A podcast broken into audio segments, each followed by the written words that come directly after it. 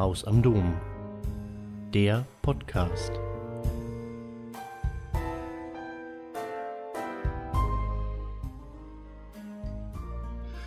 Impact Investing meets Landwirtschaftswende. So haben wir die Veranstaltung genannt mit dem Untertitel Nachhaltige Landwirtschaft in der Region Frankfurt-Rhein-Main fördern und finanzieren. Es handelt sich dabei um eine gemeinsame Veranstaltung der Bürger AG, des Haus am Dom und des Vereins Bionales, unterstützt von der Clement Stiftung und dem Steinbeiß Consulting Center for Impact Investing. Gerade die zurückliegenden Monate der Corona-Pandemie haben uns doch sehr eindrücklich gezeigt, welchen Wert, welchen Schatz wir in der Landwirtschaft hier in unserer Region haben. Lebensmittel sind etwas ganz Wichtiges und Wertvolles, etwa weil eine solche gute regionale Lebensmittelproduktion auch zur Sicherung unserer Ernährungslage beiträgt. Und immer mehr Menschen, das haben wir in der Corona-Pandemie auch gelernt, immer mehr Menschen möchten gerade hier auch in, im Ballungsraum Frankfurt-Rhein-Main äh, gesunde und regional erzeugte Lebensmittel konsumieren. Da stellt sich die Frage, wie kann das perspektivisch gut gelingen und wie können wir durch Finanzierungsinstrumente dazu beitragen? Wo braucht es Unterstützung von Politik? Wo braucht es Unterstützung von Finanzierern, von Verbrauchern und Verbraucherinnen, um bei der Umstellung von konventioneller auf ökologische Landwirtschaft zu unterstützen? Wirtschaften wie bisher ist keine Option für die Zukunft. Damit möchte ich mein erstes Bild, und ich habe fünf Stück Ihnen mitgebracht, äh, zeigen. Was meinen wir damit? Wir haben in der Corona-Krise gemerkt, dass es gerade in der Ernährung und auch anderswo natürlich Verwerfungen gibt. Verwerfungen auch in der Lebensmittelversorgung. Als ein Beispiel, was letztes Jahr schon im April, Mai bekannt wurde, war äh, Vietnam, Vietnam zu nennen, die damals ihren Reisanbau, den sie normalerweise exportieren, im Land halten wollten, um die eigene Bevölkerung zu ernähren. Das ist nur ein Beispiel von vielen, vielen anderen Dingen, die man hier sehen muss. Die Verbraucher wollen heute gesunde Produkte aus der Region. Die Landwirtschaft äh, muss verstärkt für die hiesige Bevölkerung produzieren und nicht unbedingt für den Weltmarkt, wie wir das ja eigentlich seit 60 Jahren immer wieder hören. Wir müssen den Boden erhalten und uns, der uns ernährt. Also es geht hierbei um Humusaufbau, es geht um Fruchtfolge, es geht vor allen Dingen auch um Tierwohl statt Massentierhaltung. Und ähm, es geht darum, weniger, aber qualitativ besseres Fleisch zu essen. Warum investieren wir als Bürger AG oder auch andere Institutionen in dem Bereich in die regionale Biolandwirtschaft? Es ist natürlich, ich habe es schon gesagt, es ist ein Verbraucherinnenwunsch. Die Menschen wollen verstärkt Nahrungsmittel aus ihrer eigenen Region. Wir wollen aber auch eine intakte Kulturlandschaft erhalten. Wir wollen gesunde Böden ohne Pestizide und andere Gifte. Und wir wollen mehr Tier Tierwohl. Und äh, selbstverständlich geht es auch um die Vernetzung von Verbraucherinnen, Landwirtschaft und es geht auch darum, dass die Verbraucherinnen die Landwirtschaft besser verstehen. Dafür sind wir vor zehn Jahren angetreten. Das versuchen wir den Leuten auch klarer zu machen. Die regionale Erzeugung und Produktion und Vermarktung ist natürlich da ein sehr, sehr wichtiges Thema. Und vielleicht will ich auf das Bild kurz eingehen, was Sie vor uns sehen. Und ich habe ja schon einiges jetzt über Tierwohl geredet. Was wir hier sehen, ist der Demeterhof Die Fleckenbühler in Kölbe bei Marburg. Und äh, die Kühe, die sich nachweislich doch wohl ganz wohl fühlen, äh, laufen in einem großen Laufstall. Das heißt, sie laufen frei im Laufstall umher. Sie können sich hinlegen, wo Sie wollen. Und Sie können auch gemeinsam oder alleine rausgehen auf die Weide, die direkt äh, an den Laufstall angrenzt. Also in dem Fall ganz besonders gut, ist nicht immer so, aber es ist eine von vielen Möglichkeiten. Und Sie gehen auch in kleinen Gruppen zu melken. Und so werden dann regionale äh, Produkte natürlich erzeugt. In dem Fall ist es Milch.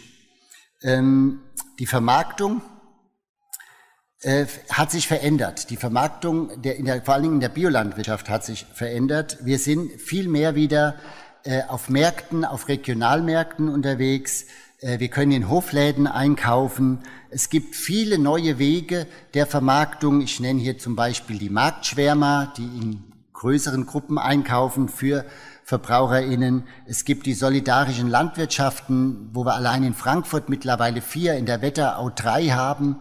Es gibt Food Coops, Online-Verteiler mit Biokisten und es gibt Gemeinschaften, wie beispielsweise der vor drei Jahren gegründete Hof hier in Frankfurt, die Kooperative. Das heißt, es, wir sind nicht mehr nur abhängig, um in die Discounter zu gehen, einzukaufen oder zu den Einzelhändlern, sondern wir können auch wirklich da kaufen, wo produziert wird. In dem Zusammenhang ist die Vernetzung natürlich ein ganz wichtiges Thema. Die Zukunft gehört den Teams und das ist selbstverständlich auch in der Landwirtschaft so.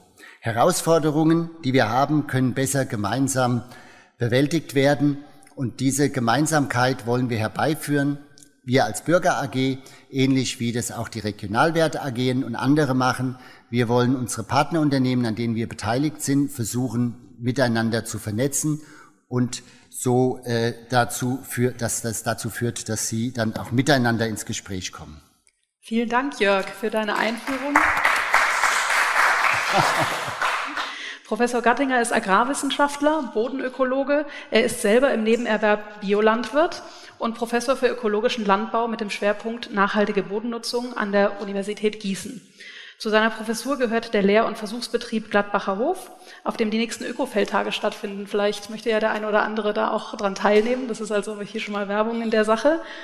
Ähm, Professor Gattinger erläutert in seinem Beitrag die Notwendigkeit einer umfassenden Agrar- und Ernährungswende hin zu einem Ernährungssystem, das sich innerhalb der planetaren Belastungsgrenzen und verfügbaren Ressourcen für zukünftige Generationen bewegt und sich in einem planetaren Biospeiseplan für das Rhein-Main-Gebiet widerspiegelt.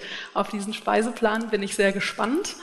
Seine Vision für ein Agrar- und Ernährungssystem im Jahr 2050 ist ähm, multifunktionale ökologische Agrar- und Ernährungssysteme, die nachhaltig und sozial gerecht sind und die Welt im Jahr 2050 mit erheblich reduzierten Treibhausgasemissionen ernähren können. Professor Gattinger, ich bin gespannt, was Sie uns jetzt erzählen.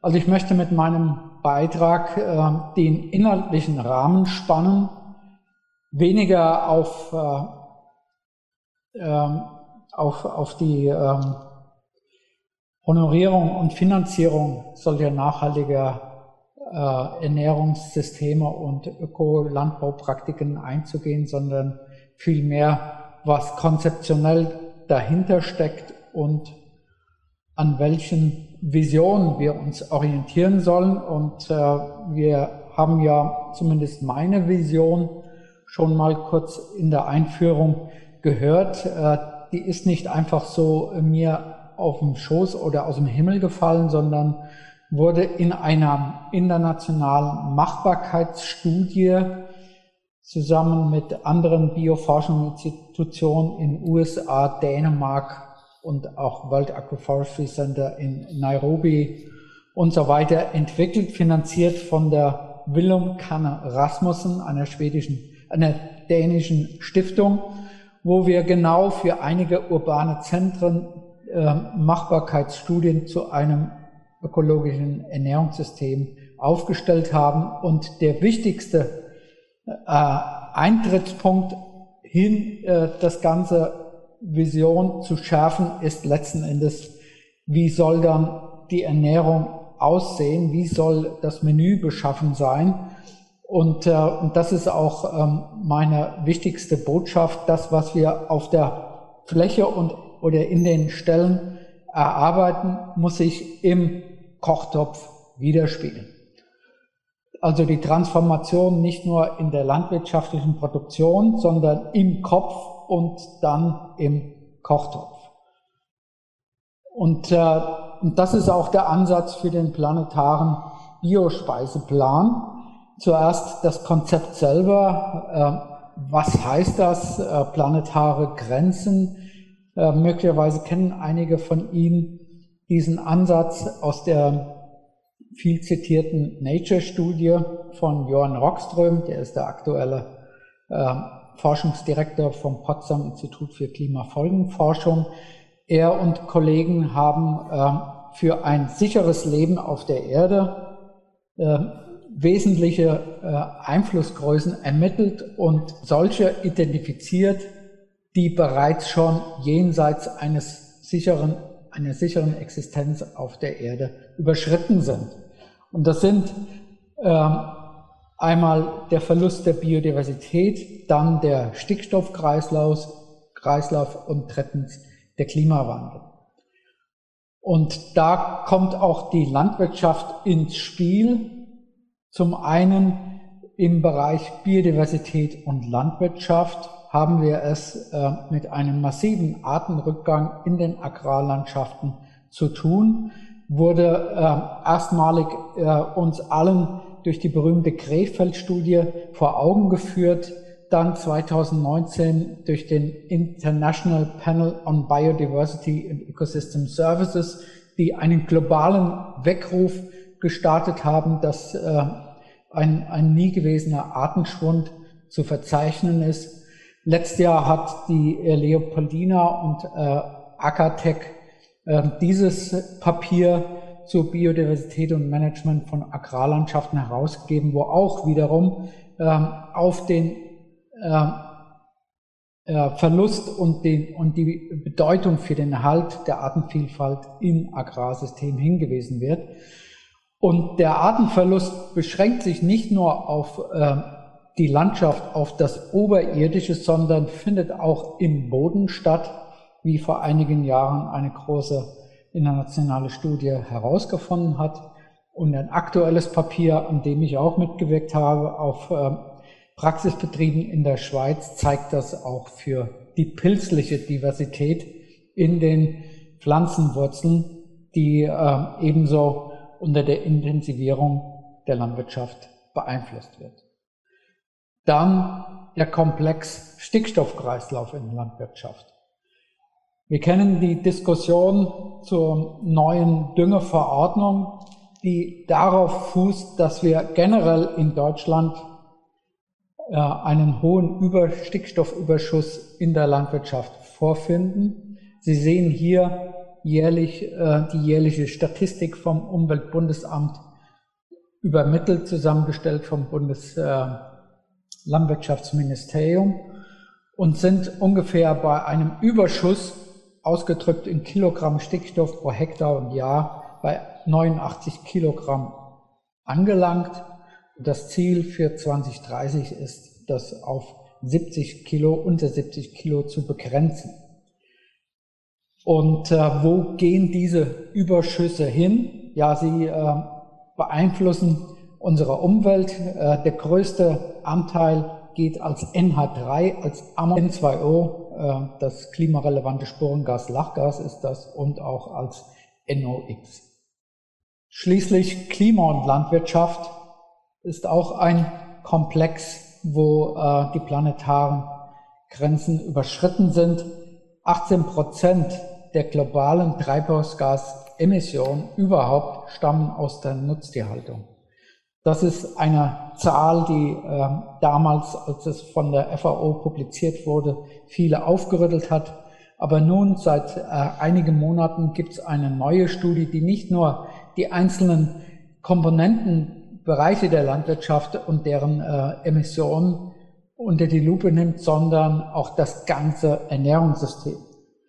Und äh, das ist eine Arbeit aus der von Adrian Leib, der übrigens aus Bad Vilbel kommt, aus der Region arbeit, kommt. Er arbeitet am Joint Research Center der EU in äh, Ispra in Italien. Und diese Gruppe hat festgestellt, dass äh, 34 Prozent der Gesamtemissionen weltweit auf unsere Art und Weise, wie wir Lebensmittel produzieren, verarbeiten, transportieren und konsumieren.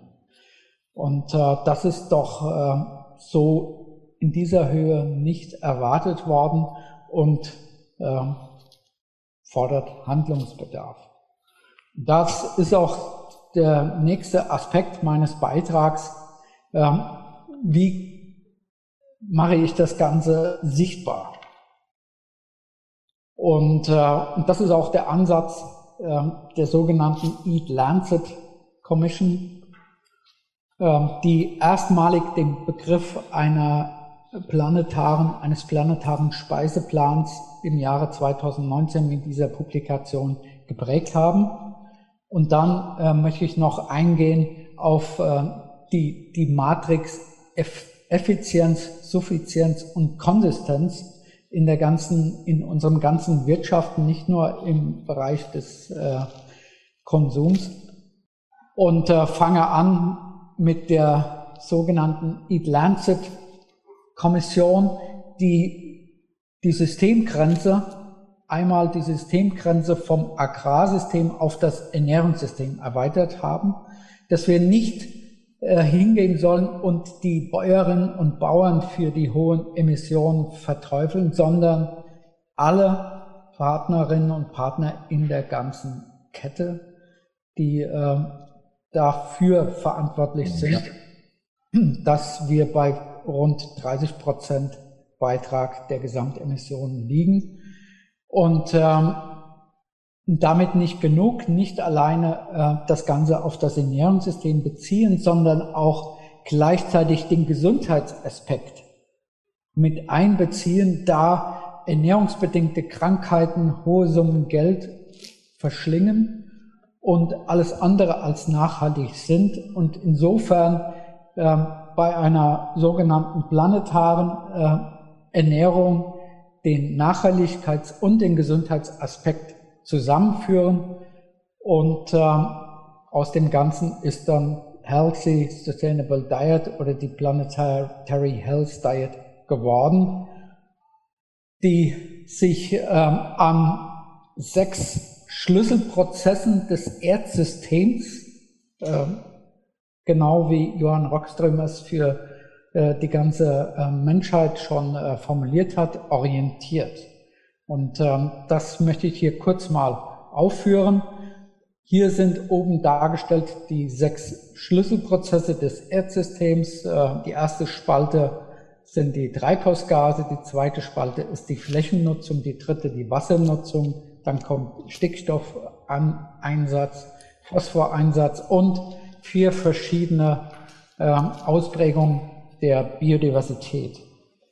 Und äh, für mehrere Szenarien wurde das dann äh, modelliert bzw. kalkuliert in diesem äh, Expertengremium.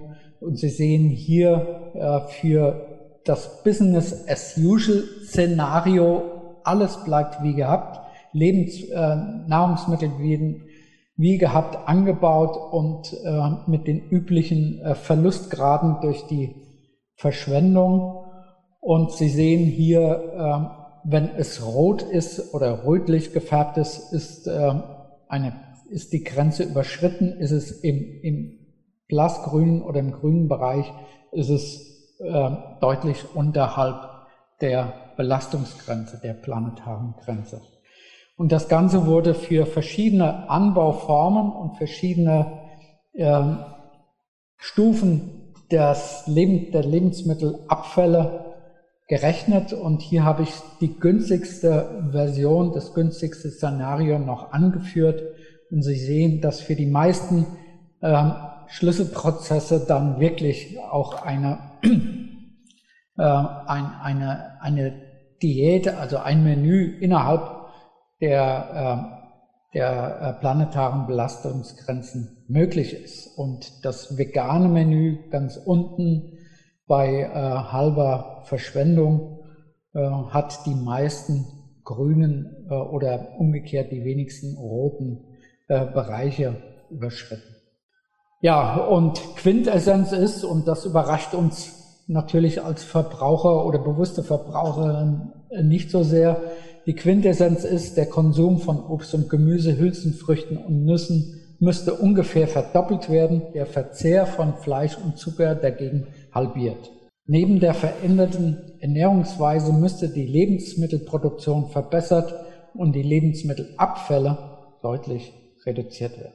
Komme ich nun äh, zu dem ähm, Aspekt Effizienz, Suffizienz und Konsistenz, ähm, was zwei ehemalige Kollegen von mir am FIBE Schweiz in diesem Beitrag auch in dem Medizinjournal The Lancet herausgearbeitet haben, nämlich dass effiziente Produktion, Verarbeitung und Konsum äh, uns nicht äh, zum Ziel führen wird, wenn wir uns nicht selber auch beschränken und wenn wir äh, den Aspekt der Konsistenz, das ist die, die Beständigkeit und die Rückführung von, von äh, Abfällen oder Begleitstoffen nicht sicherstellen können. Also eine eine äh, Effizienz, Genügsamkeit und Beständigkeit braucht es für eine planetare Bioverkostung. Und das führt mich auch zum letzten Abschnitt. Wie entwickeln wir Landwirtschaft und Ernährung innerhalb der planetaren Grenzen? Und äh, wenn wir genau äh, diesen, diesen Duktus Effizienz, Suffizienz, Konsistenz weiterführen, so ist auch äh, eine Welternährung durch Biolandbau möglich, weil dann in diesem Kontext Lebensmittelverschwendung deutlich zurückgefahren wird und ähm, die Verwendung von Flächen für die Tierernährung deutlich reduziert wird. Außerdem müssen wir viel stärker neben den äh, Aspekten Gesundheit in der Ernährung und den Umweltaspekten in der Ernährung auch die weiteren Aspekte wie äh, soziale Gerecht äh, erst Tierwohl, wie das Tierwohl, äh, wo ja aktuell oder in den letzten Jahren äh, groß debattiert wird, berücksichtigen und natürlich auch die soziale Gerechtigkeit, damit das ganze Menü letzten Endes auch äh, voll um abgerundet wird. Bislang sind diese Externalitäten nicht in den Preise enthalten. Ja, und äh, für einen planetaren Biospeiseplan, wie wir uns den alle vielleicht irgendwie vorstellen, braucht es deutlich mehr Gemüsebau als bislang. Und äh, grundsätzlich geht es mir aber bei der Ökologisierung der Landwirtschaft nicht nur darum, den Ökolandbau noch attraktiver, noch ökologischer oder für mehr Produzenten, Verarbeiter und Konsumenten attraktiv zu machen, sondern auch gleichzeitig müssen wir schauen, dass die gesamte Landwirtschaft, sprich die konventionelle Landwirtschaft, grüner wird, weil äh, wir haben, wir atmen alle dieselbe Luft, äh, wir haben nur ein und dieselben äh, Insekten, äh, wir können da nicht voneinander trennen, deswegen braucht es ein, eine Ökologisierung, eine Agrar- und Ernährungswende äh, quer über die Republik und die Kontinente.